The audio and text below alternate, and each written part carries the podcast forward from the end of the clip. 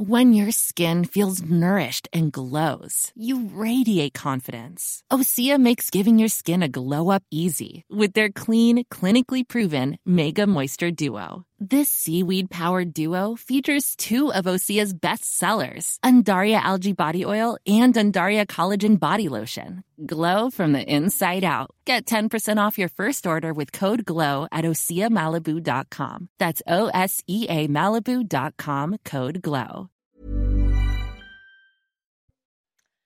Il est 14h, je suis ravie de vous retrouver sur CNews. Bonjour à tous, soyez les bienvenus. C'est la parole aux Français, l'émission dans laquelle on vous donne la parole. On commence par le journal. Mickaël Dorian, bonjour.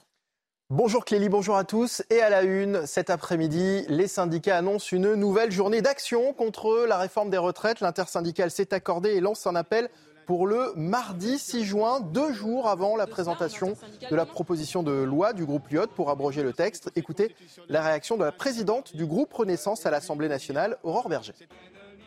Est-ce que l'enjeu aujourd'hui des Français, c'est pas d'abord l'augmentation des salaires, de dire qu'on veut pouvoir vivre dignement dans notre pays euh, du travail euh, que l'on fait? Là-dessus, on est euh, attendu et les partenaires sociaux doivent pouvoir discuter, les entreprises doivent pouvoir avancer sur ces sujets-là. Et nous, on sera très vigilants là-dessus. Encore une fois, je peux totalement, et on comprend qu'il reste une contestation dans le pays qui est forte, qu'on ne néglige pas, qu'on entend, qu'on peut même comprendre, parce qu'on demande des efforts à des millions de Français de dire, pour financer nos retraites, on demande un peu plus de travail. Du côté d'Elisabeth Borne, elle est à l'Assemblée nationale aujourd'hui. La Première ministre cherche à remotiver euh, ses troupes. Élodie Huchard, bonjour. Vous êtes au, Palais Bourbon avec euh, Laurent Sélarié. La réunion entre Elisabeth Borne et les députés de la majorité est désormais terminée. Oui, exactement. Une réunion qui a duré un petit peu plus euh, d'une heure. Elle vient régulièrement, Elisabeth Borne, devant les députés de l'intergroupe, donc tous ceux qui composent la majorité euh, présidentielle. Elle a notamment dénoncé euh, les violences qu'il y a eu hier en marge des manifestations. Et puis, c'est notamment Aurore Berger, que vous venez d'entendre, qui a résumé un petit peu l'esprit de cette réunion. Elle a expliqué, comme le dit le président de la République, qu'il fallait relever le museau et ne pas avoir la réforme honteuse. Donc, l'exécutif, plus que jamais, veut assumer cette réforme. Et évidemment, l'exécutif veut tourner la page ont présenté l'agenda, le calendrier législatif ici à l'Assemblée. Ils expliquent que les Français, pendant 15 jours en circonscription, n'ont pas parlé retraite, mais plutôt pouvoir d'achat. Donc d'un côté, on le voit bien, il y a l'exécutif qui se dit qu'il est temps de parler d'autre chose et en même temps, il y a, vous le disiez aussi, ces échéances qui vont euh, arriver. Demain, euh, le Conseil constitutionnel qui va statuer euh, sur le RIP, la proposition de loi aussi du groupe Lyot début juin pour abroger cette réforme. On voit donc que le calendrier de l'exécutif n'est pas franchement suivi ni par l'opposition ni par les syndicats. Merci beaucoup, Elodie Huchard, en direct de l'Assemblée nationale. Dans l'actualité également, 406 policiers et gendarmes blessés en France, dont 259 à Paris. C'est le lourd bilan des débordements observés en marge hein, des manifestations d'hier. Au total, 540 personnes ont été interpellées, dont 305 dans la capitale. Une 13e journée de mobilisation bien plus violente que les précédentes pour Laurent Nunez, le préfet de police de Paris. Il était sur France Info ce matin. Écoutez. La singularité de la journée d'hier par rapport aux 12 précédentes, c'est qu'hier, il y avait un niveau de violence dans ce pré-cortège chez les casseurs, chez les individus ultra, qui a dépassé euh, largement le niveau de violence qu'on avait euh, constaté sur les 12 dernières plus nombreux Ils étaient d'abord plus nombreux, il y avait plus de militants radicalisés et ils avaient manifestement beaucoup plus envie euh, d'en découdre. Moi, j'ai 250 fonctionnaires de police ou militaires de gendarmerie qui sont blessés, 259 blessés, hein, dont, juste à Paris. dont juste à Paris, juste à Paris, dont 31 qui ont été conduits à l'hôpital. Donc c'est énorme. Et donc voilà, donc on a eu affaire à euh, des casseurs très déterminés. Et toujours face à ces euh, violences, le ministre de l'Intérieur était euh, sur RMC ce matin. Il a annoncé vouloir durcir la loi anti-casseurs et souhaite interdire aux ultras de manifester. On interdit aux hooligans de venir dans les stades. On doit interdire aux casseurs de venir dans les manifestations, a-t-il déclaré. Les violences, les dégradations, il en sera question dans la parole aux Français avec Clélie dans un instant. Dans l'actualité également, la ministre déléguée au commerce, Olivia, Grégoire, assure, euh, a assuré dimanche que les prix sur les produits alimentaires allaient baisser à la rentrée. Face à la pression du gouvernement, les industriels ont accepté de renégocier avec les distributeurs, ce qui ne plaît pas beaucoup aux agriculteurs qui, qui euh, verraient eux aussi une baisse de leur rémunération. Explication avec Geoffrey Defebvre et Somaya Labidi. Suite à la baisse de nombreuses matières premières comme le blé, le gouvernement a demandé aux supermarchés et à leurs fournisseurs de se remettre au plus vite autour de la table des négociations pour revoir leurs prix. Une baisse des prix pour le consommateur qui suscite une inquiétude pour la rémunération des agriculteurs. Ça va forcément euh, baisser notre prix à nous dans les exploitations. On ne peut pas être toujours la variable d'ajustement. Pour cet agriculteur, c'est une remise en cause de la loi Egalim entrée en vigueur en 2022 et qui prévoit de protéger la rémunération des éleveurs. Ils ont fait une loi pour que ce soit plus équilibré. Maintenant qu'on arrive à peu près à un équilibre, euh, il ne faut pas tout remettre en cause. Et euh, donc je pense qu'à chacun de faire un peu d'effort sur leur sur leur marge, euh, notamment euh, la grande surface. Après les négociations de 2023, les distributeurs ont obtenu une hausse moyenne d'environ 10% des prix payés aux industriels. Si ces derniers ne jouent pas le jeu, le gouvernement pourrait envisager une taxation sur les industriels agroalimentaires. Et voilà, c'est la fin de ce journal. Bon après-midi sur CNews en compagnie de Clélie Mathias et de ses invités. Merci beaucoup, Mickaël. On se retrouve à 15h pour le grand journal de l'après-midi sur CNews. On va parler, vous le disiez, hein, de ces manifestations du 1er mai. Ce que l'on retient surtout, ce sont ces dégradations, ces violences, ces images très fortes d'ailleurs, ces séquences où des policiers notamment un a été euh, grièvement brûlé, blessé aussi. Alors on va en parler, on va en parler avec des, des commerçants qui ont subi des dégradations et ce n'est pas la première fois. On va également en parler avec vous, Jean-Christophe Couvi. Vous êtes secrétaire national unité SGP Police. Donc bonjour. Est-ce qu'on peut déjà euh, tirer un petit bilan de la journée d'hier aussi, surtout, et des témoignages que vous avez pu recueillir? Qu'est-ce que vous ont dit les policiers quand vous les avez interrogés après cette, cette 13e journée de mobilisation hier qui a été, on le rappelle, hein, particulièrement violente? Oui, bonjour. Bah, écoutez, euh, hier, ce qui a choqué mes collègues, en fait, effectivement, euh, c'était le niveau de violence et surtout, c'était qu'en face d'eux, ils avaient des gens qui étaient déterminés pour essayer de tuer du flic ou de casser, vraiment de faire très très mal. Euh, on l'a vu effectivement hier avec le, notre pauvre malheureux collègue de la 12e compagnie d'intervention qui, qui a été brûlé au deuxième degré et qui va peut-être garder des séquelles à vie, qui est très choqué. On a pris de ses nouvelles ce matin. Il est très choqué. Il on, va, on va revoir les images parce qu'elles sont très impressionnantes. Mais juste, j'en profite, parenthèse, pardon, je vous coupe. Mais comment va-t-il? Bah, écoutez, aujourd'hui, il a repris ses esprits, euh, donc brûlé au visage, brûlé euh, euh, aux membres inférieurs et puis supérieurs, pardon, aux mains. voilà, heureusement, il avait une tenue inifugée. Et vous savez, quand on, d'ailleurs, on a entendu l'autre jour la polémique sur, par exemple, les cagoules. Pourquoi on mettait des cagoules C'est des cagoules inifugées. On voit bien qu'il y a un intérêt. C'est pas l'intérêt de pas se faire opérer, c'est surtout l'intérêt de se protéger physiquement. donc, ça peut éteindre un peu cette polémique d'ultra gauche. Et ben, ça nous ferait plaisir qu'il l'entende aussi un petit peu. Et puis voilà. Et ce collègue-là, il était là aujourd'hui juste encore une fois, euh, pour permettre à des milliers, de gens d'aller dans la rue pacifiquement euh, pour aller euh, faire une manifestation et les protéger. Et à la fin, qu'est-ce qu'on a? On a des images bah, de violence extrême, on a des images de guerre civile, où on envoie carrément des cocktails Molotov mélangés avec de l'huile pour que les flammes imprègnent encore plus les tissus et blessent encore plus les policiers. Donc en face de nous, on a des gens qui sont vraiment très remontés et qui sont même vicieux, parce que c'est du vice de faire ça. À Paris, on va rappeler les chiffres 259 hein. policiers et gendarmes blessés. C'est ce qu'a précisé le ministre de l'Intérieur. Et je vous rappelle que 540 personnes ont été interpellées en France, dont 305 à, euh, à Paris. Euh, est-ce que, justement, au vu des images qu'on a vues, des violences de ces policiers et gendarmes qui ont été blessés, vous pensez qu'il faut être plus dur finalement avec, alors je vais les appeler Black Bloc, mais euh, Black Bloc c'est très généraliste, ça recouvre plusieurs réalités peut-être casseur, c'est un meilleur mot, je ne sais pas. Il y avait eu déjà une tentative pour faire une loi anti-casseur qui avait été retoquée, on s'en souvient. Mais voilà, comment, comment, oui, faut-il être plus dur? Faut-il durcir les sanctions? Alors déjà, on voit bien ce matin, le, ministre a parlé, il a écouté aussi un petit peu, il a fait écho à ce qu'on a dit hier, notamment dans notre syndicat, où on demandait, euh, pour protéger davantage nos collègues, euh, supprimer, euh, j'allais dire, d'intervenir en amont pour empêcher que ces casseurs ou ces, black blocs viennent à une manifestation. Le droit constitutionnel, c'est d'aller manifester. Là, c'est pas de la manifestation, c'est la bande organisée pour essayer de tuer ou de blesser des policiers. C'est complètement différent. Donc moi, je veux bien qu'on puisse permettre à tout le monde, et effectivement, c'est un droit constitutionnel d'aller euh, en manifestation, ce qui est normal, et on est là encore une fois pour encadrer pacifiquement et que ça se passe bien. Mais ces gens-là arrivent avec une idée derrière la tête, et c'est pas du tout l'idée de la manifestation. Et d'ailleurs, aujourd'hui aujourd'hui, il y a une enquête qui est ouverte suite à, ce qui arrive à mon collègue de tentative d'homicide volontaire. Donc, mhm. c'est une, première, j'allais dire. on montre bien le, niveau de, voilà, de, de, de blessure et de volonté. Et donc, ça sera, ça sera jugé en assise. C'est un crime. Donc voilà. Oui, mais vous savez euh, bien que c'est difficile de juger en préventive et d'agir en préventive. On a quand même un état de droit qui nous protège aussi d'ailleurs tous, hein. euh, et que et c'est pour ça d'ailleurs que cette loi anti-casseurs avait été euh, retoquée. Enfin, si, je, ne rentre pas dans les méandres juridiques, mm. mais c'est compliqué de dire ah on, va empêcher quelqu'un d'aller en manifestation parce que peut-être, peut-être, je dis bien qu'il a des mauvaises intentions. C'est ça qui est compliqué. Donc, toute la, la difficulté est là. C'est-à-dire comment empêcher ces, ces violences, comment faire qu'il n'y ait pas de sentiment d'impunité et en même temps respecter l'état de droit. On marche sur des, sur des œufs.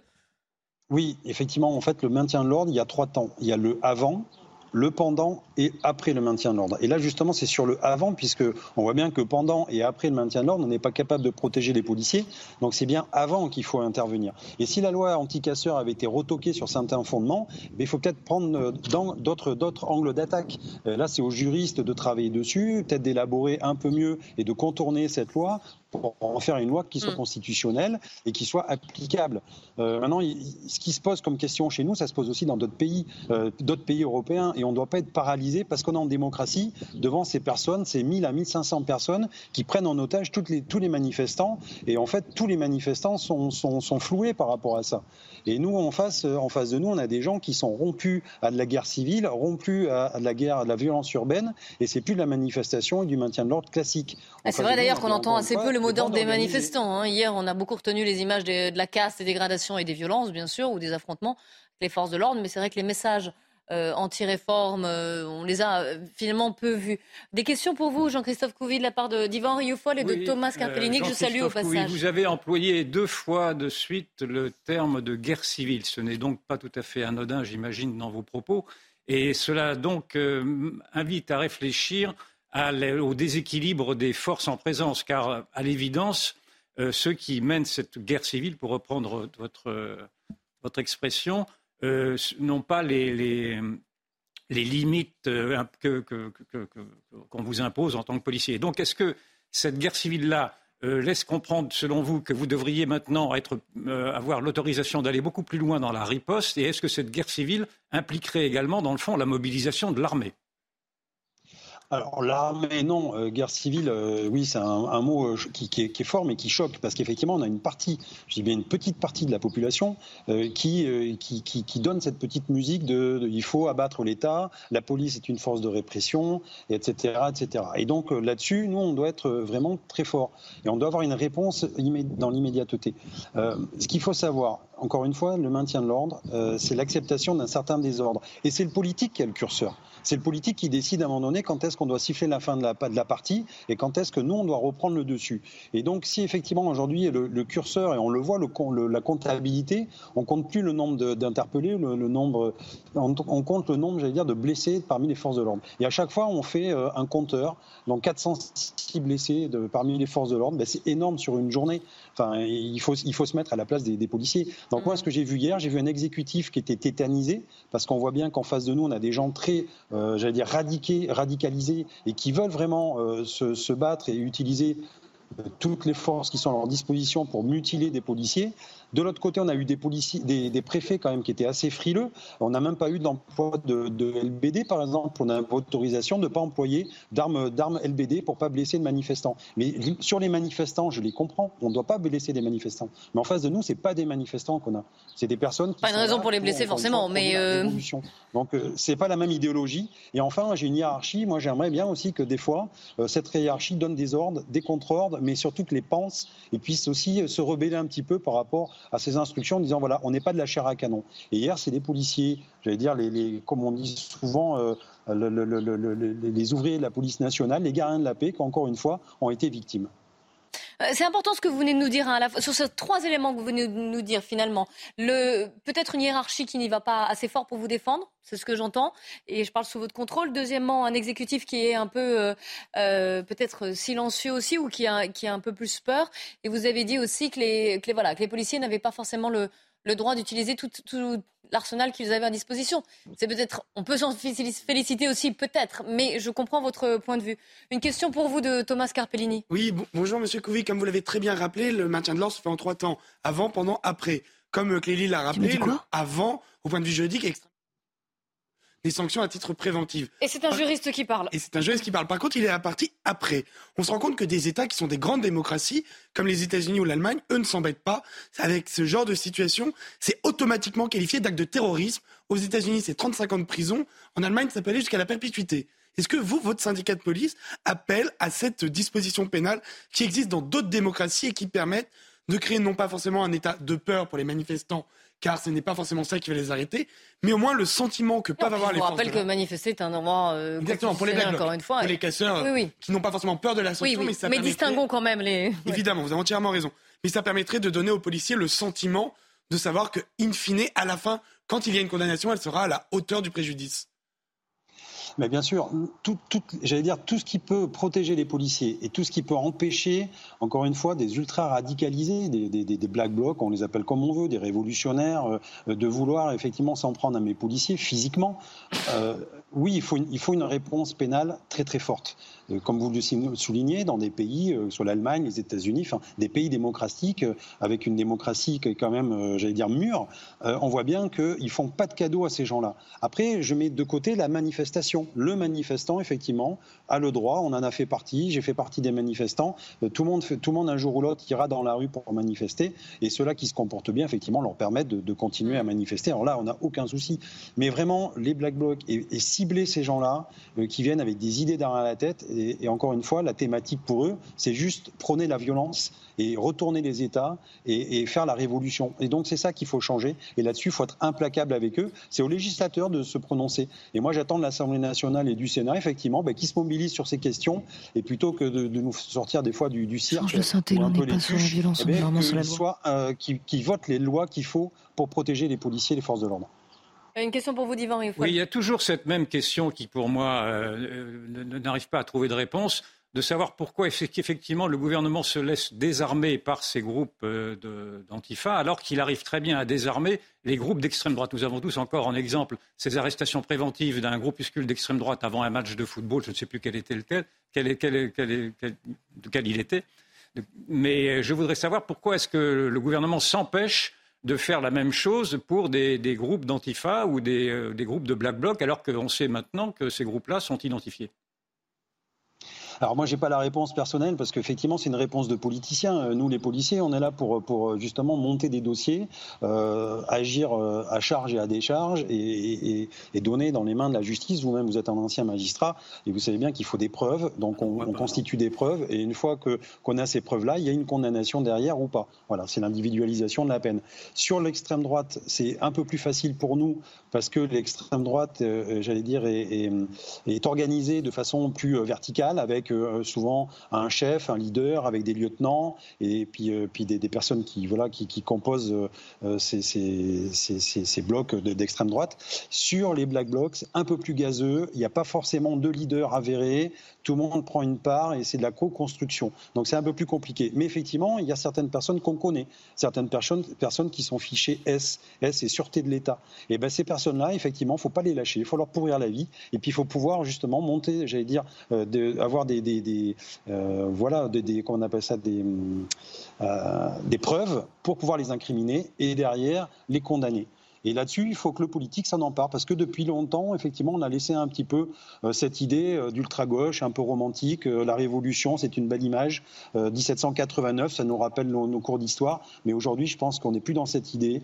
Et aujourd'hui, encore une fois, moi, j'ai un chiffre à retenir. C'est 406 policiers avec 406 familles qui sont impactées, et surtout des, stigmates qui vont sûrement rester chez, sur certains de mes collègues.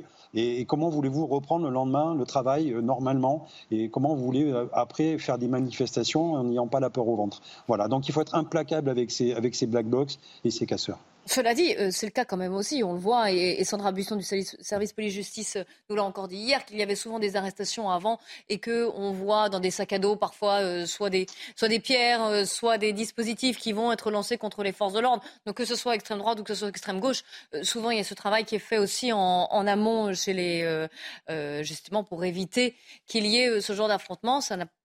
On l'a vu hier, euh, ça n'a pas forcément euh, toute son efficacité, mais c'est quand même c'est un travail qui est, réalisé. J'avais une dernière question, Jean-Christophe Couvi.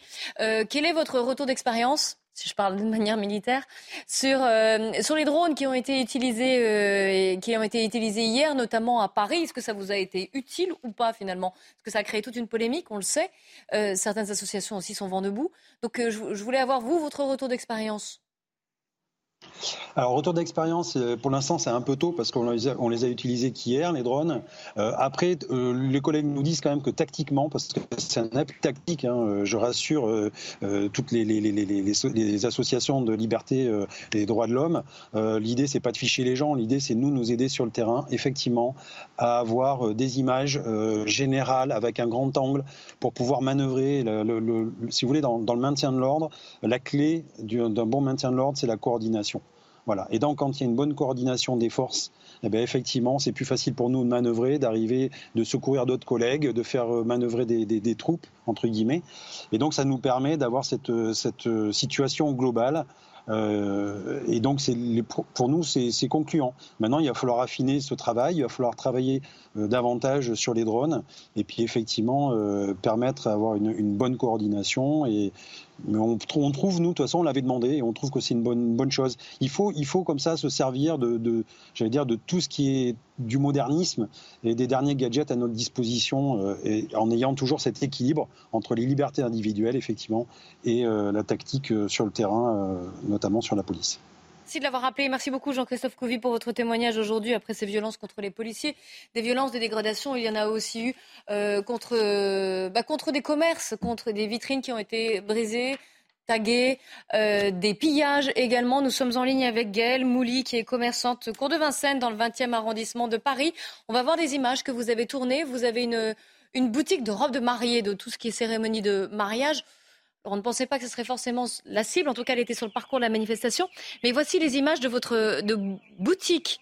Ce qu'il en reste, en tout cas, on est absolument désolé et navré pour vous, pour votre travail, parce qu'on voit donc les vitrines qui sont euh, brisées.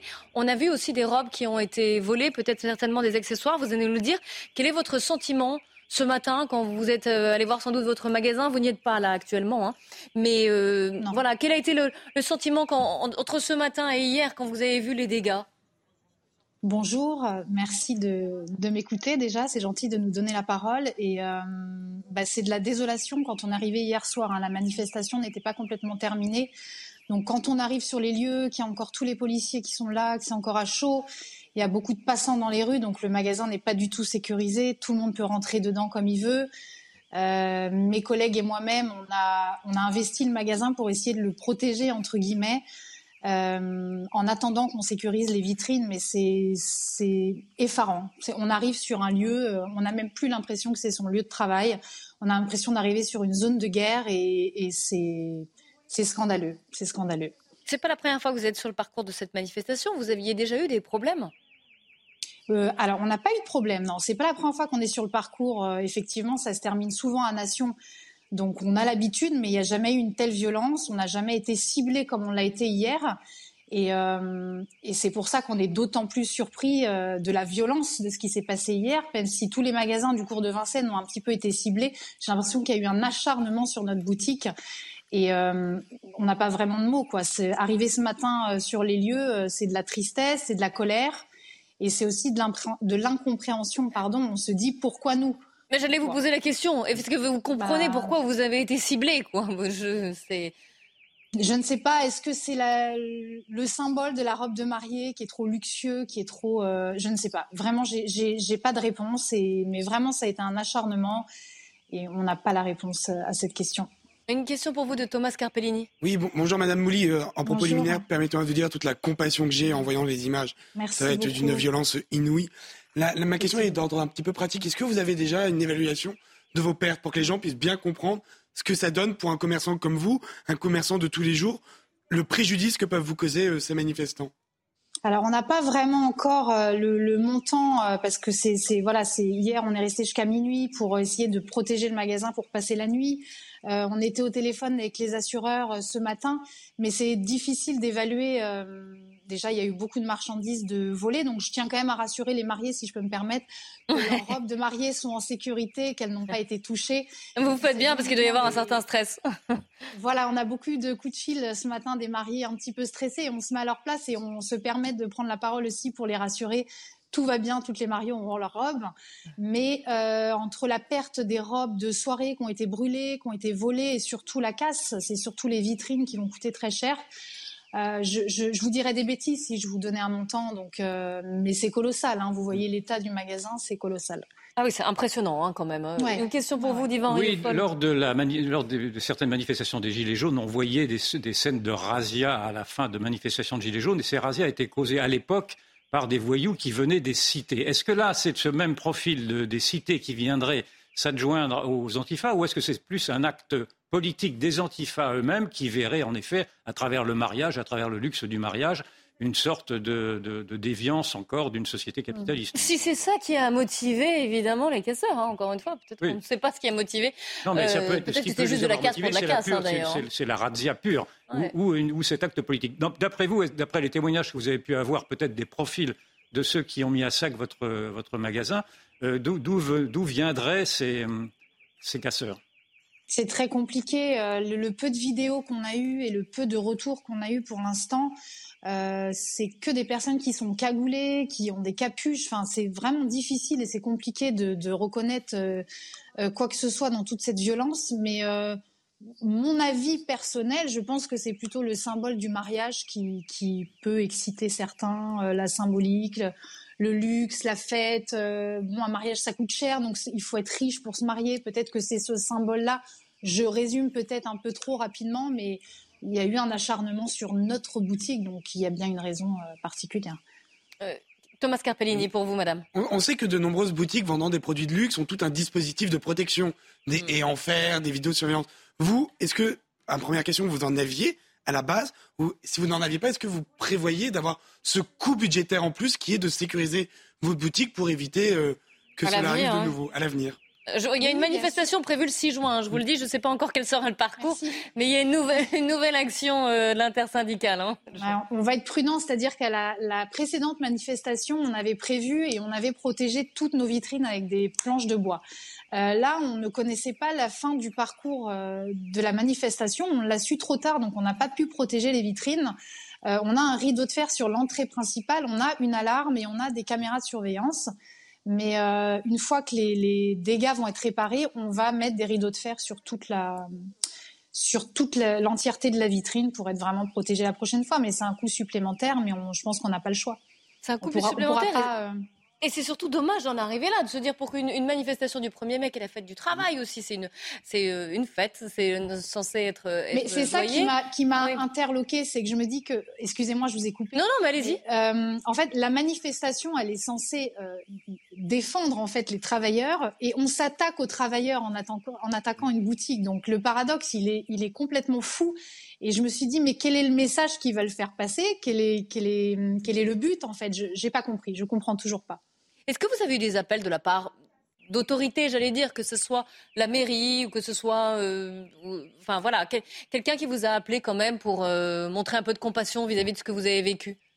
Alors, La compassion, on l'a vraiment eu euh, par rapport au, voisinage. Les gens ont été très très bienveillants hier soir. On a même une dame qui est venue en pleurs tellement elle avait de la peine pour nous des gens qui nous ont demandé si on avait besoin d'un coup de main.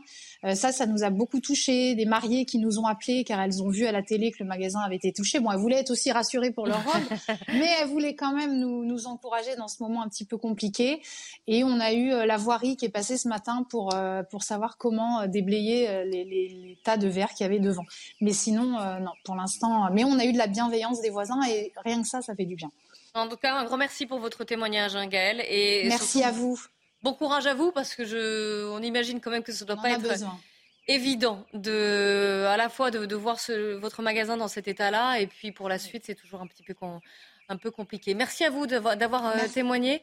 On se retrouve dans quelques instants, juste après quelques euh, minutes de pub. Je vous rappelle que si vous aussi vous souhaitez témoigner, c'est possible. Un témoin au pluriel cnews.fr. On sera de nouveau en ligne avec des commerçants. On ira à Lyon aussi, qui a subi beaucoup de, violences, d'affrontements et donc de dégradation pour ces commerçants. Et nous retournerons à Paris sur le parcours de la manifestation hier. A tout de suite. 14h30 sur CNews. Soyez les bienvenus. On commence par le Flash Info avec Adrien Spiteri.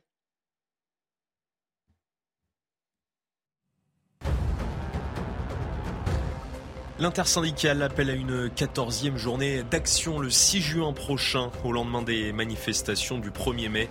Le but, se faire entendre des députés. Ils examineront le 8 juin une proposition de loi visant à abroger la réforme des retraites. Les soignants non vaccinés vont être réintégrés à partir de mi-mai, annonce du ministre de la Santé François Braun. Cette décision fait suite à l'avis favorable de la haute autorité de santé donnée fin mars. Pour rappel, les soignants avaient été suspendus faute de schéma vaccinal complet contre le Covid-19. Et puis le revenu de citoyenneté supprimé en Italie par le gouvernement de Giorgia Meloni. Il est remplacé par un chèque d'inclusion. Cette aide bénéficie à des millions de personnes pauvres dans le pays. L'objectif est d'inciter les jeunes à trouver du travail. Une décision qualifiée de provocation par l'opposition et les syndicats.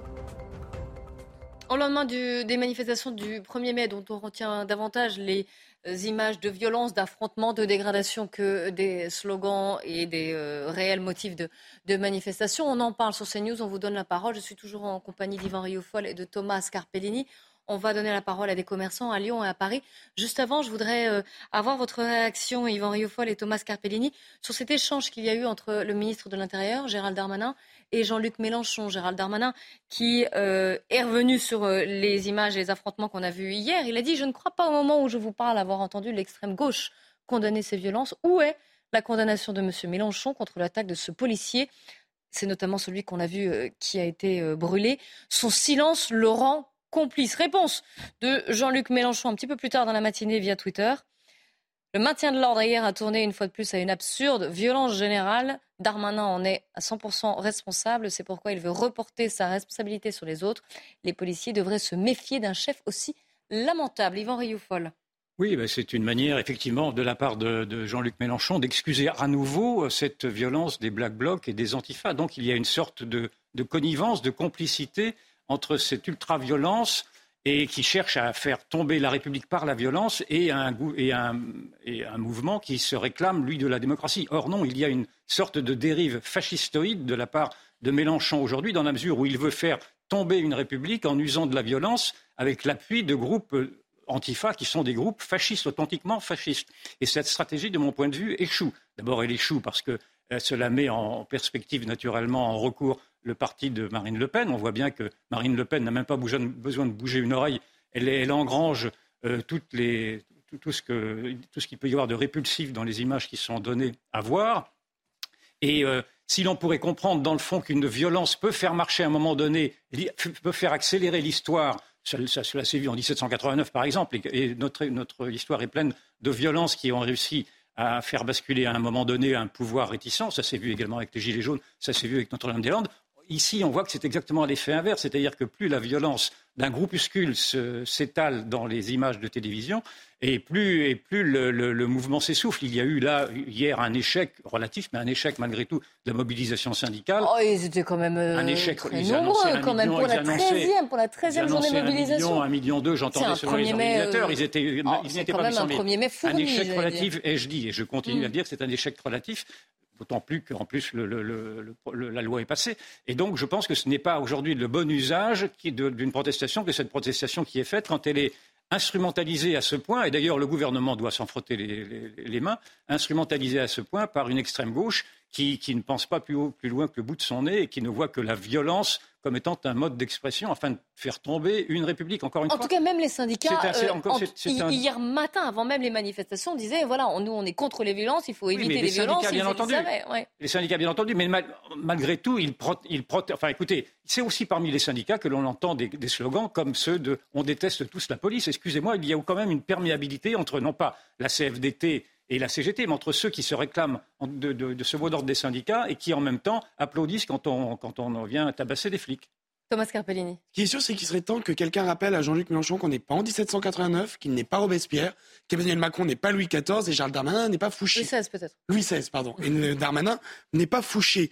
Je trouve que les propos de Jean-Luc Mélenchon sont indignes, odieux. Dire que Gérald Darmanin est le responsable, qu'il prenne son téléphone, qu'il appelle le policier qui vient de se faire immoler par un cocktail de Molotov et qu'il lui demande si c'est Gérald Darmanin qui l'a lancé. Non, c'est un black bloc, c'est un casseur, c'est personne, c'est une personne qui va être, à mon avis, et ou du moins qu'il devrait être fortement condamné par la loi.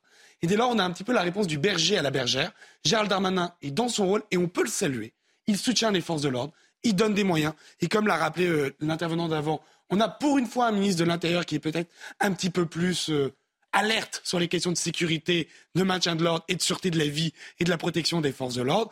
Face à lui, on a Jean-Luc Mélenchon qui se drape dans un linceul de certitude et d'hypocrisie, qui, comme l'a très bien rappelé Yvan, pour ne pas vexer, pour ne pas se mettre à dos toute une frange de l'extrême gauche préfère accuser un ministre de l'Intérieur qui fait son job plutôt que des casseurs qui ont jeté un cocktail Molotov sur un CRS. Et je rajoute que Gérald Darmanin a appelé à une nouvelle loi anti-casseurs. On en a parlé avec Jean-Christophe Couvi en début d'émission. Il faut avoir des sanctions pénales les plus fermes contre ceux qui s'en prennent aux forces de l'ordre, a-t-il euh, dit ce matin. On, va parler, on va continuer à parler de ces violences, de ces dégradations, de ce qui s'est passé hier, alors que c'était encore une fois une, fête du travail. Nous sommes en ligne avec euh, Charlotte, qui est restauratrice à Lyon, dans le quartier de la Guillotière. Lyon, qui était une des villes où euh, il y a eu de, nombreux affrontements aussi, de nombreuses dégradations. On a vu des images, différentes boutiques qui ont été et commerces qui ont été touchés, dégradés, pillés. C'est pas le cas, heureusement pour vous, dans votre restaurant. Mais ce n'est pas la première fois quand même que vous assistez à ces, euh, à ces manifestations, que vous êtes d'ailleurs aussi sur le parcours et vous connaissez beaucoup de gens autour de vous. Vous faites partie d'une association de commerçants dans ce, dans ce quartier justement et vous, avez, vous êtes témoin finalement des dégradations qu'il peut y avoir. Je ne sais pas si on est déjà en ligne avec Emiliano Tinca qui lui est à Paris, qui est le président des commerçants du boulevard Voltaire.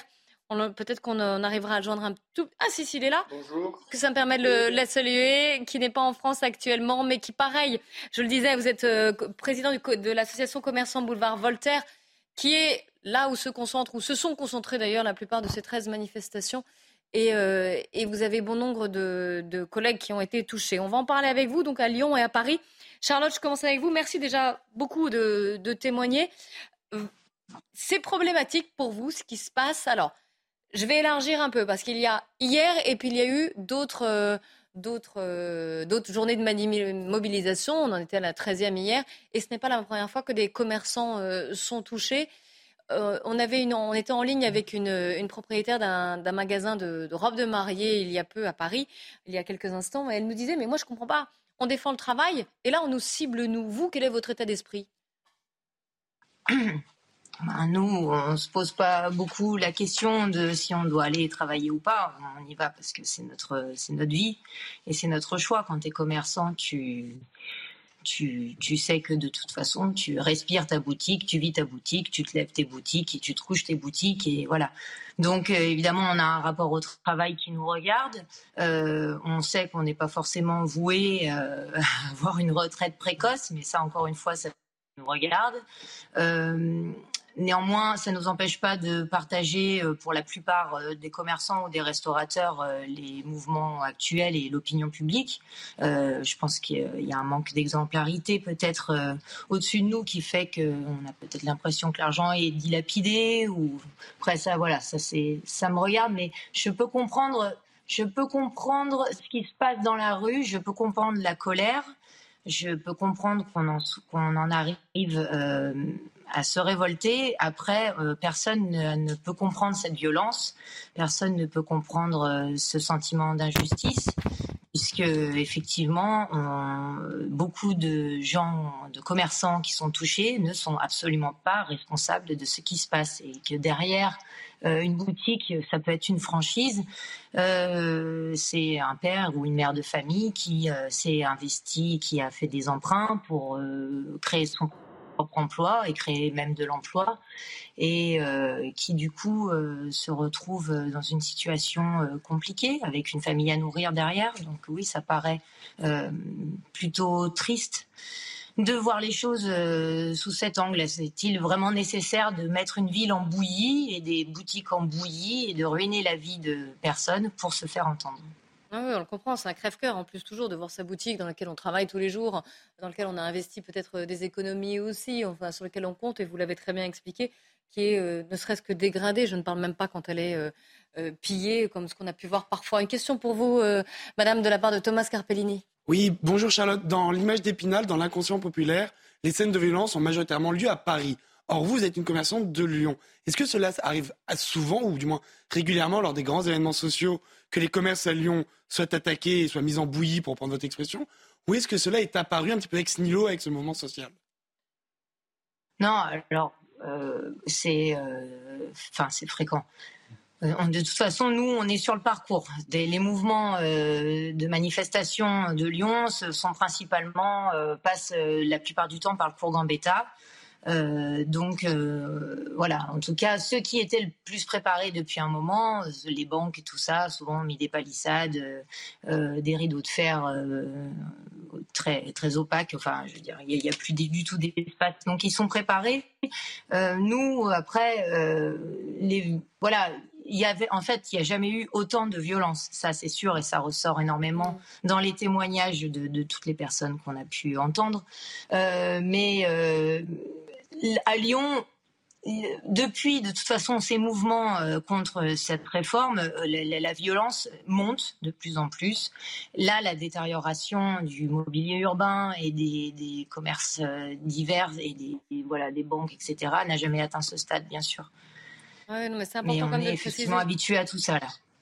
Euh, une question pour vous. Euh, oui, madame. Euh, Jean-Christophe Couvit, que l'on a entendu tout à l'heure, nous a fait comprendre à demi-mot, le policier nous a fait comprendre à demi-mot qu'une intervention policière répondait aussi, malgré tout, à une analyse politique. Pas simplement à une analyse sécuritaire et policière, mais à une analyse politique. Et moi, j'ai toujours en interrogation de savoir pourquoi, quel est l'intérêt effectivement de, casser des, commerces qui sont tenus par des gens qui travaillent, comme vous, euh, sinon de, mettre en scène un désordre qui permettrait à l'État de s'instituer en partie de l'ordre. Et j'ai toujours cette interrogation de savoir s'il n'y a pas une sorte d'instrumentalisation politique de cette violence, sachant que l'on pourrait très bien, je, n'ai pas été très convaincu par les arguments qui m'ont été donnés tout à l'heure, que l'on pourrait très bien, en effet, euh, faire en sorte que les, casseurs soient, soient, mis de côté ou en tout cas soient arrêtés avant qu'ils ne commettent leurs actes. Ah bah, Est-ce que vous avez d'état de droit hein, que... oui, vous savez bien, préventif, vous savez. Je vous ai rappelé que l'état de droit ne compte pas quand il s'agit, par exemple, de mettre, de, mettre sous surveillance des groupes d'extrême droite. Là, ce sont non, ça c'est fait aussi pour l'extrême gauche. Je, je, je pas tout.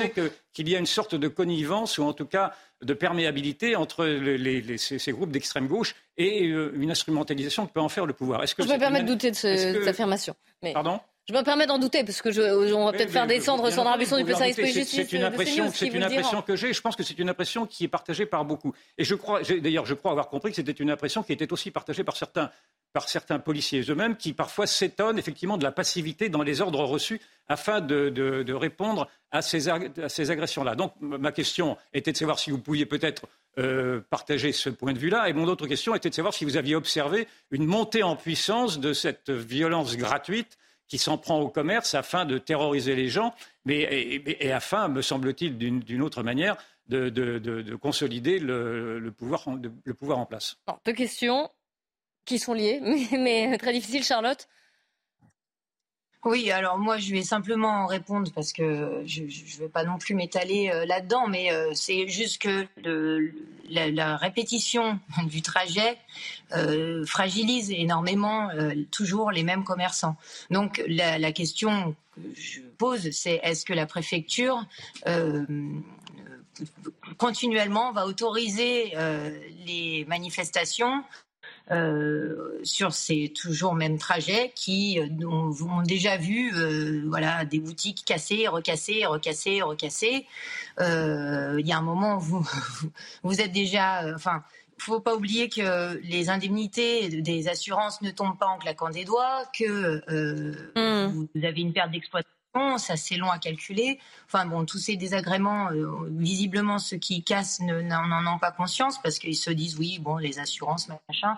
Mais non, les petits commerçants comme moi, on, a du mal à se faire euh, rembourser derrière euh, les, les, préjudices.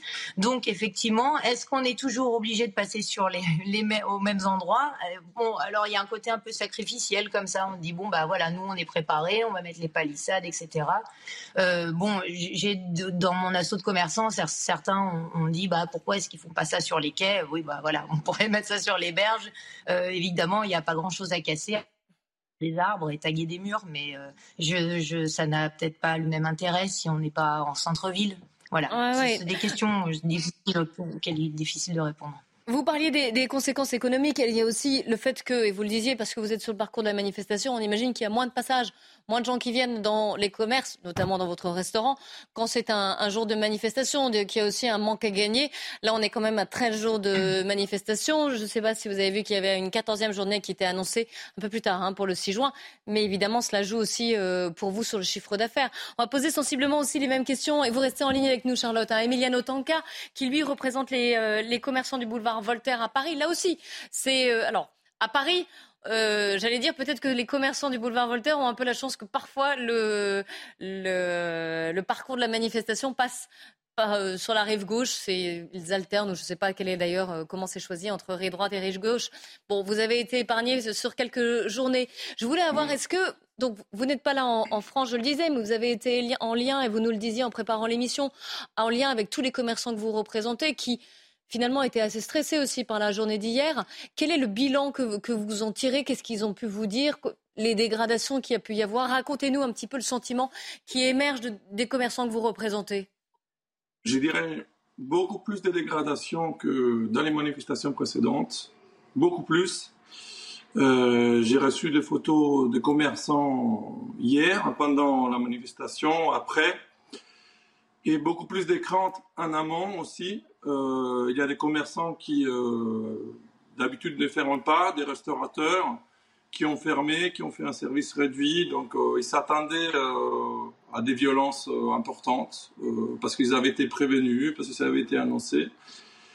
Et donc, ben, une, sensation de, ben, ils me disent, d'impuissance totale. Mm. Finalement, on ne sait plus, on sait plus comment faire. Il y en avait qui discutaient euh, la veille ou l'avant-veille pour voir si on pouvait se protéger avec euh, des panneaux ou avec euh, du bois plutôt que du métal. Bon, bref, des solutions que d'habitude on ne met pas en place au niveau des petits commerces aussi. Hein, c'est pas quelque chose que l'on a l'habitude de faire. Et donc, finalement, de l'impuissance totale face à, ce qui se passe mon avis personnel, euh, que ça n'a rien à voir avec euh, la fête du travail le 1er mai. Mais non, chaque manifestation, c'est l'occasion. Euh, en plus, la participation s'est réduite un peu. Quand ça s'est réduit, les nombres de, je dirais un pourcentage, les nombres de personnes qui sont violents augmentent. et donc, ils sont mes, mes, mes, mes, confrères, tous les confrères, tous les commerçants que je représente sont vraiment dans une situation de je ne sais plus quoi faire.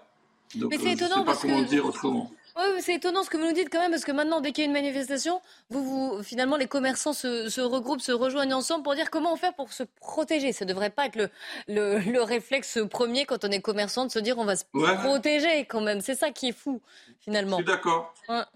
Euh, une question pour vous. De... Alors, je rappelle qu'on est en lien avec euh, Charlotte et, euh, et, Emiliano Tonka, hein, Thomas Carpellini. Oui, bonjour Monsieur Tonka. Et finalement, ma question s'adresse un petit peu à vous deux, qui avez des commerces qui sont sur des itinéraires, somme toute, assez fréquentés dans les manifestations.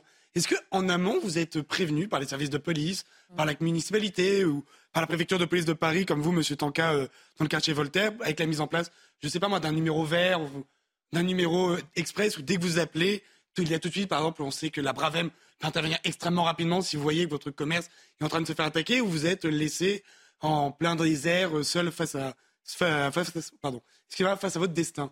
Oui, c'est-à-dire qu'est-ce que c'est à vous de vous débrouiller pour vous protéger finalement tout seul?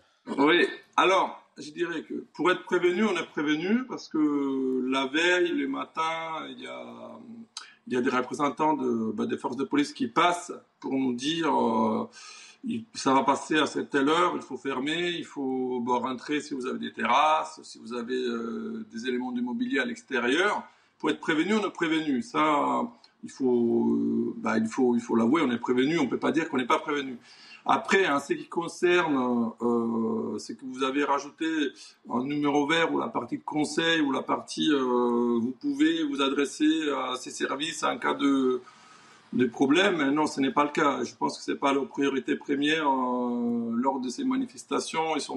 Il, y a, beaucoup de réactions, j'ai l'impression, bien sûr, d'organisations pour limiter les dégâts, mais ils sont dans l'urgence totale. Euh, je n'imagine pas non plus euh, l'efficacité d'un numéro vert qu'on pourrait appeler euh, pour dire, pour signaler quelque chose, parce que quand, quand ça devient compliqué, je ne pense pas que ce soit la solution la plus efficace.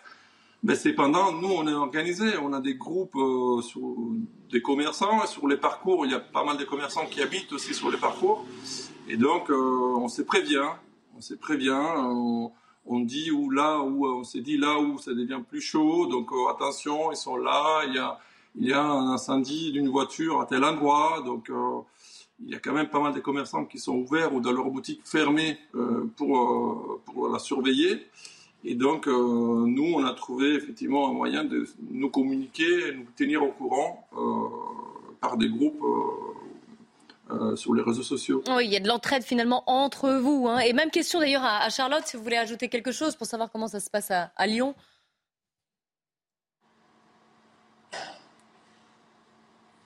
WhatsApp pour se tenir informé. Il y a que ça, il arrive. Moi, j'ai pas été prévenu personnellement, mais euh, j'ai des confrères euh, dans des rues euh, plus proches de Bellecour où effectivement la police peut être amenée à passer en leur disant rangez votre matériel de terrasse, etc.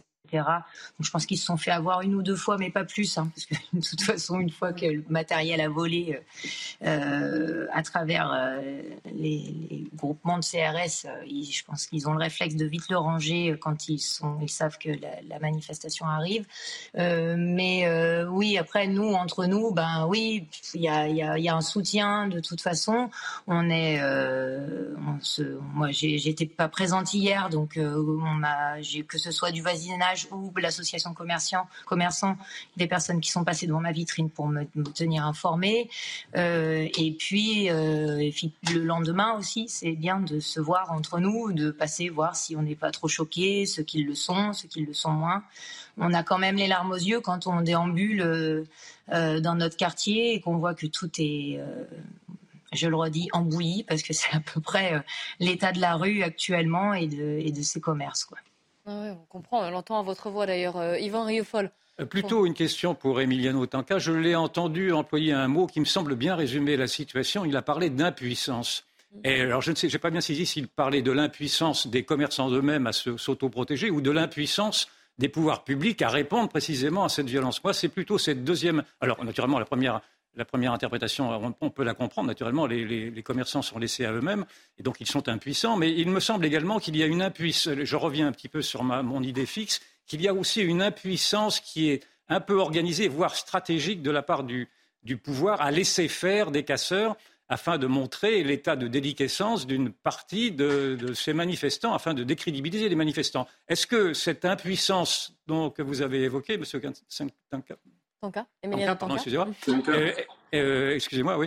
Euh, est, est, une impuissance de, votre, de, vos, de, vos, propres groupes de commerçants ou est-ce une impuissance publique? Écoutez, certainement, c'est un autre niveau. c'est un autre niveau en premier lieu. Les pouvoirs publics, je ne dirais pas, dirais pas dans l'extrême dans lequel vous vous positionnez.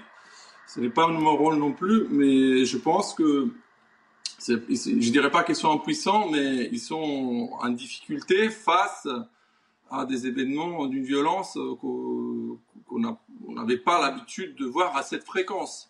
Donc je pense que c'est difficile de faire face, c'est difficile de maintenir l'ordre.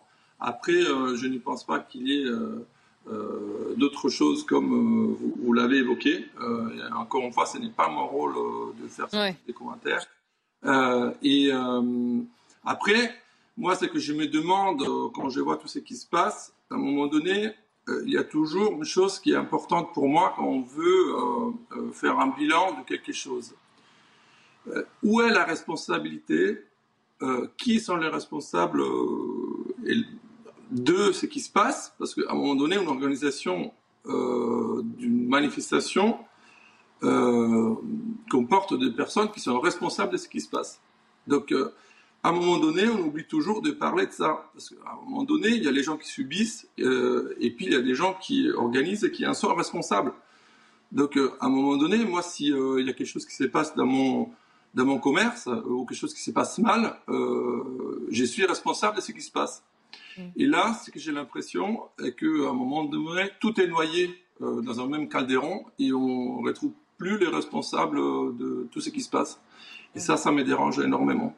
Oui, parce que finalement, il n'y a pas de, chef de bande, j'allais dire, sur, cette, sur ces casseurs. Euh, une dernière question euh, pour un de vous deux ou vous deux, de la part de Thomas Carpellini. Vous deux Rapidement, parce que là, on commence à arriver au niveau de la fin de notre temps. Très rapidement, pour que les gens comprennent bien également, c'est quoi pour vous l'après? Parce que généralement, on s'arrête à l'image de la vitrine cassée. Quel est le temps moyen de réponse, d'une assurance pour le dédommagement? Ou combien de temps en moyenne votre boutique est fermée après avoir été ravagée ou réduite en bouillie? Euh, Pour prendre cette expression que je trouve très juste de Charlotte. Alors, Emiliano et Charlotte, euh, Charlotte, on va commencer avec vous. Pareil, en quelques secondes, s'il vous plaît. Oui, bah, ça peut prendre des semaines, voire des mois. Hein. Ah oui. déjà pour de simples sinistres, dégâts des eaux, ce genre de choses. Moi, ça fait deux ans que je suis en, en, litige, enfin pas en litige, mais qu'on essaye de résoudre la situation avec euh, mon assurance, mes assurances, les assurances. Donc euh, vous imaginez bien que pour une boutique qui a été littéralement saccagée et dépouillée, euh, c'est bien plus long que ça. Et le calcul de perte d'exploitation est toujours un calcul assez compliqué à mettre en place et à faire valoir. Oui, et puis c'est des soucis aussi en plus. Hein. Emiliano Tonka, peut-être bah, un complément mm. Si, si, on parle de semaines, de mois, c'est clair, ça ne se fait pas en claquant des doigts. Et après, c'est toujours la même chose. Euh, si vous avez la trésorerie, vous avancez, vous espérez être remboursé. Si vous l'avez pas, il faut attendre. Donc euh, les dégâts peuvent être plus importants. Et donc il y a toujours les problèmes entre les timings pour les choses, euh, les timings des administrations et de, des assurances, et les timings des gens qui doivent être prêts à travailler tous les jours. Hmm. Donc il y a toujours un décalage. Il y a toujours un décalage. Un grand merci en tout cas à vous deux d'avoir pris le temps, justement, vous qui en, manquez aussi, euh, d'avoir euh, répondu à nos questions et de nous avoir euh, fait état de la situation au lendemain de ces dégradations, de ces violences que l'on a pu voir et qui vous ont peut-être pas touché personnellement, mais qui touchent votre secteur, votre, votre profession. Merci, profession, pardon. Merci pour vos témoignages encore une fois. Merci à Thomas Carpellini, à Yvan Riofol. On se retrouve dans quelques instants pour le grand journal de l'après-midi sur CNews.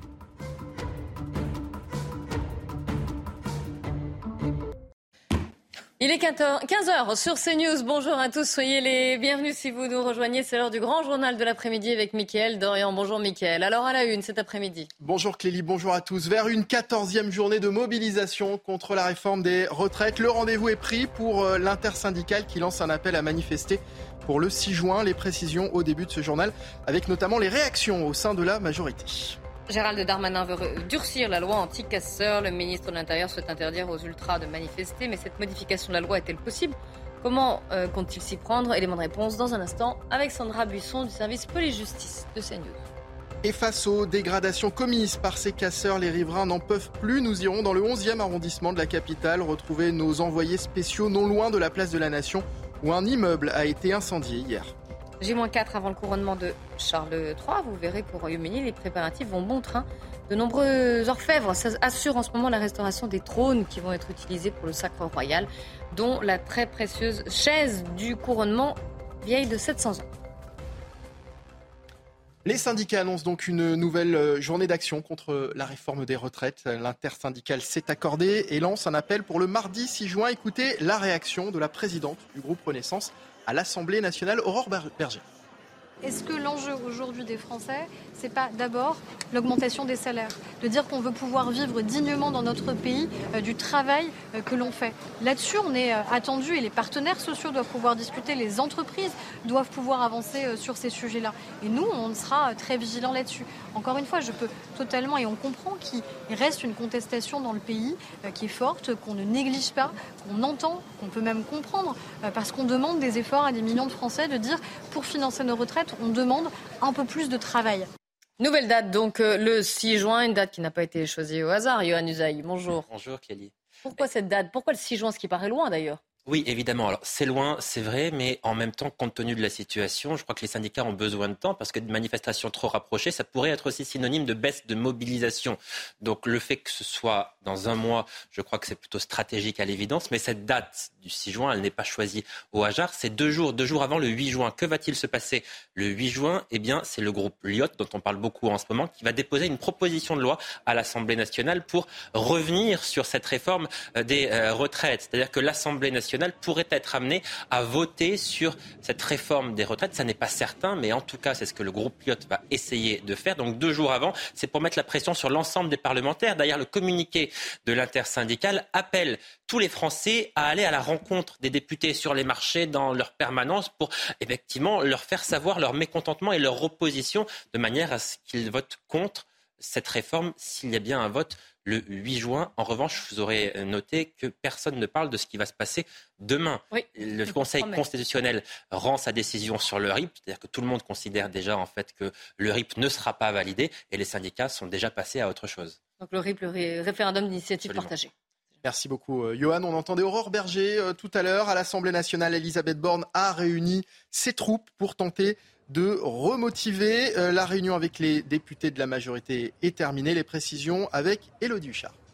Elisabeth Borne a tenu à assister à la réunion de l'intergroupe avec tous les députés qui composent la majorité euh, présidentielle. La Première ministre le fait de manière relativement euh, régulière. Il faut rappeler qu'on sort de 15 jours de vacances parlementaires. Donc pour Elisabeth Borne, il était important aussi de rassurer les troupes et de les remobiliser. À l'issue de cette réunion, c'est notamment Aurore Berger, la présidente du groupe Renaissance ici à l'Assemblée, euh, qui a pris la parole. Elle a dit d'abord, reprenant une expression d'Emmanuel Macron, qu'il fallait, qu'il fallait relever le museau et qu'il ne fallait pas avoir la réforme honteuse. On voit donc l'exécutif qui a envie d'assumer cette réforme. Aurore Berger comme Jean-Paul Mattei du Modem qui rappelle que cette réforme elle est nécessaire, elle était obligatoire et puis surtout l'exécutif toujours et la majorité veulent tourner la page. Aurore Berger nous explique que sur les marchés pendant 15 jours, on lui a pas parlé retraite mais plutôt pouvoir d'achat et que donc il faut appliquer maintenant la feuille de route qui a été donnée la semaine dernière par la première ministre. On voit donc que la majorité a un calendrier qui est celui de la première ministre et du chef de l'État. De l'autre, on a évidemment l'opposition et les syndicats qui ne comptent pas laisser l'exécutif tourner la page si rapidement. 406 policiers et gendarmes blessés en France, dont 259 à Paris. C'est donc le lourd bilan des débordements observés en marge des manifestations hier. Au total, 540 personnes ont été interpellées, 305 dans la capitale. Une 13e journée de mobilisation bien plus violente que les précédentes pour Laurent Nunez, le préfet de police de Paris, chez nos confrères de France Info ce matin.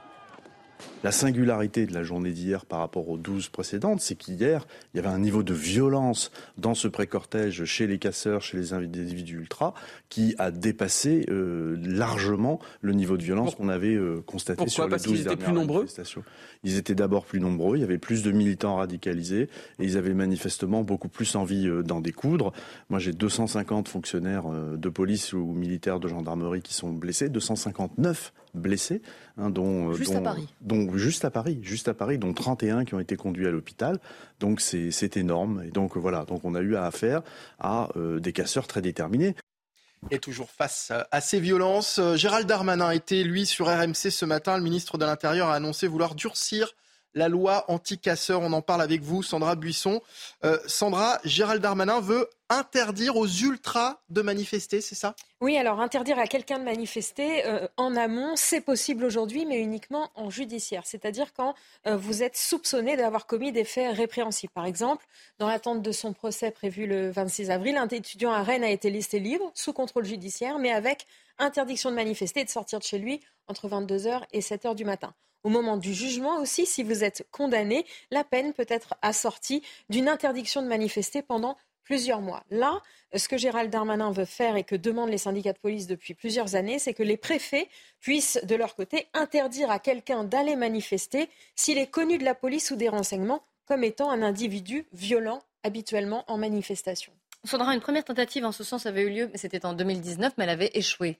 Oui, c'était la mesure phare de la loi anti-casseurs euh, qui avait été euh, votée au printemps 2019. On est alors en plein mouvement euh, des Gilets jaunes et cette mesure a été censurée par le Conseil constitutionnel. Le texte prévoyait que le préfet puisse interdire de manifestation toute personne présentant une menace d'une particulière gravité pour l'ordre public.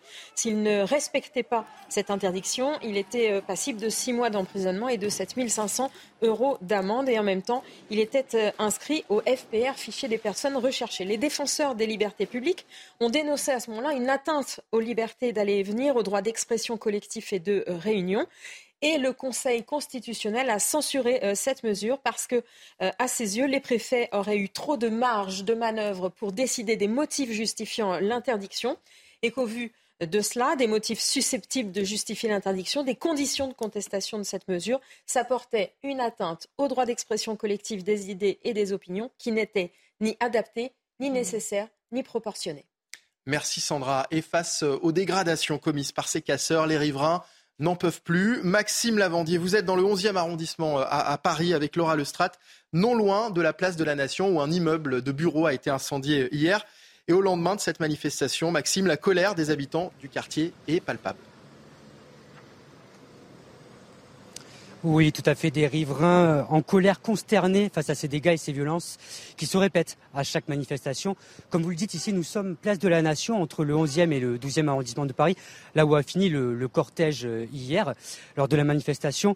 Et euh, c'est un immeuble en chantier qui a été incendié par des éléments radicaux qui scandalisent ce matin les riverains.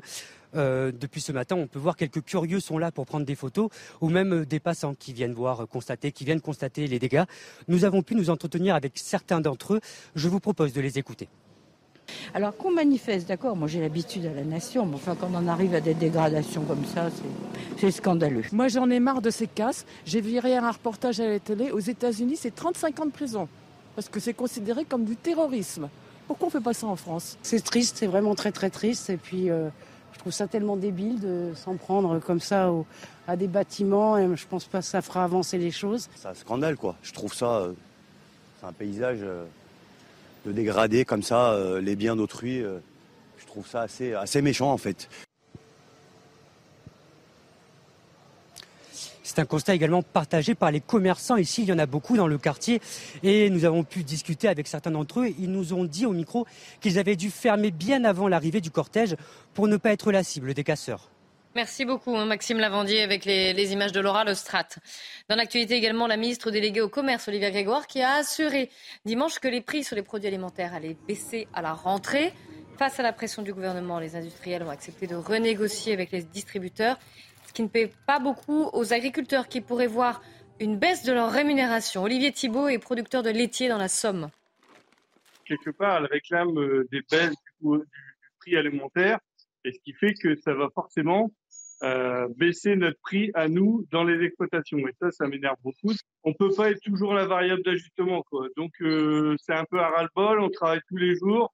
On nous demande de, on nous demande de faire bien, de travailler bien. Euh, de faire mieux même, mais avec peu de moyens. Donc euh, à un moment donné, on dit stop, il y en a marre. La sécheresse en France, 47 départements ont été placés sous surveillance. On apprend que 75% des nappes phréatiques manquent d'eau alors que l'été s'annonce particulièrement chaud. Les départements des Pyrénées-Orientales, du Gard ou encore des Bouches-du-Rhône pourraient être les plus touchés. Les soignants non vaccinés vont bientôt pouvoir être réintégrés. Le ministre de la Santé l'a annoncé et il signera un décret en début de semaine prochaine. Une décision qui fait suite à l'avis favorable de la Haute Autorité de Santé qui avait été rendue fin mars, mais qui arrive tard pour Adélaïde Joran, qui est orthophoniste à Périgueux. Elle arrive très très tard parce qu'il y a nombre d'autres pays qui ont réintégré depuis euh, de nombreux mois. Je crois que ça a commencé novembre 2022, me semble-t-il. Euh, voilà, on est le, dernier pays d'Europe à ne pas avoir réintégré. Quelque part, j'ai envie de dire, sur l'autel de la vanité. On, a le droit de se tromper. Il y a eu une erreur de gestion dans la, crise sanitaire. Que cette annonce ait lieu, ben, j'ai envie de dire, c'est pas trop tôt. Et c'est vrai qu'on se pose la question du délai. Qu'est-ce qui s'est passé? Pourquoi ce délai-là a été euh, si long?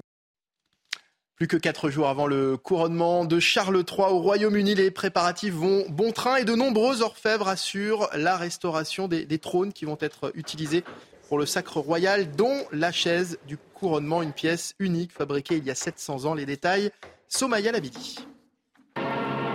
Henri VIII, Victoria, sa défunte mère Élisabeth II et ce samedi 6 mai, c'est Charles III qui prendra place sur ce trône.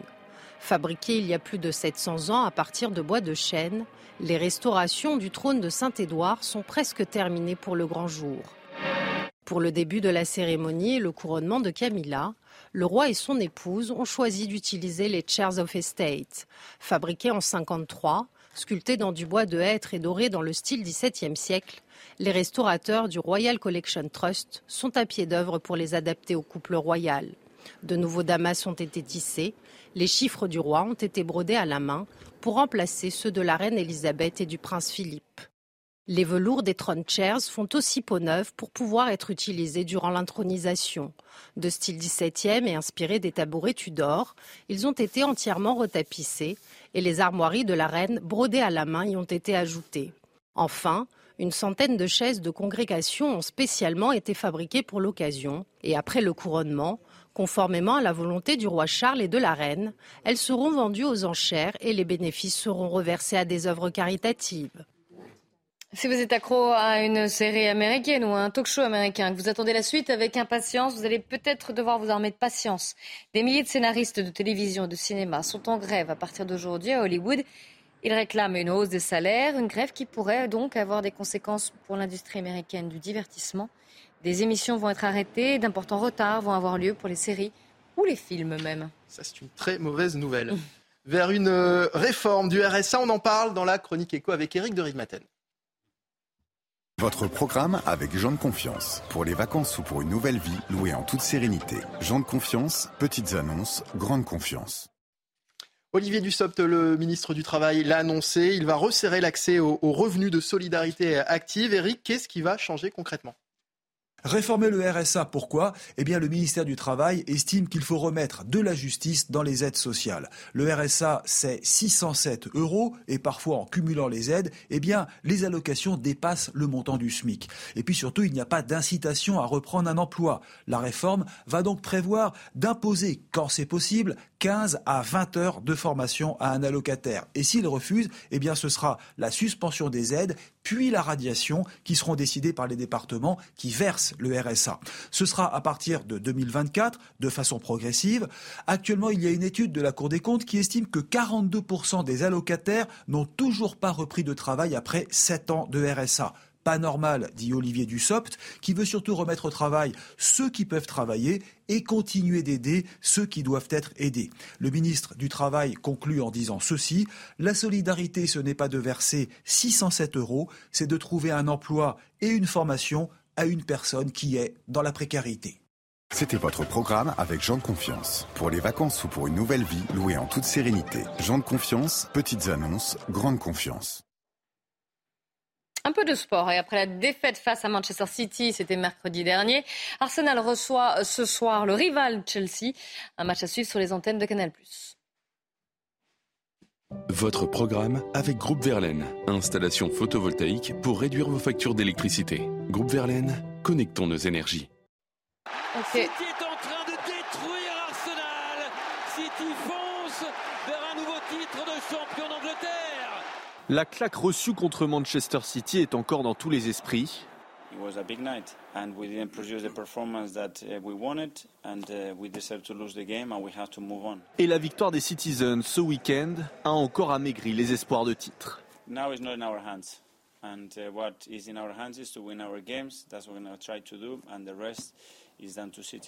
Chelsea 12e, mal en point. La rivalité du derby londonien passe presque au second plan. Car pour y croire encore un petit peu et reprendre la tête du classement, il faut absolument gagner. Et même en cas de victoire, Arsenal n'aurait qu'un point d'avance alors que City comptera deux matchs en moins.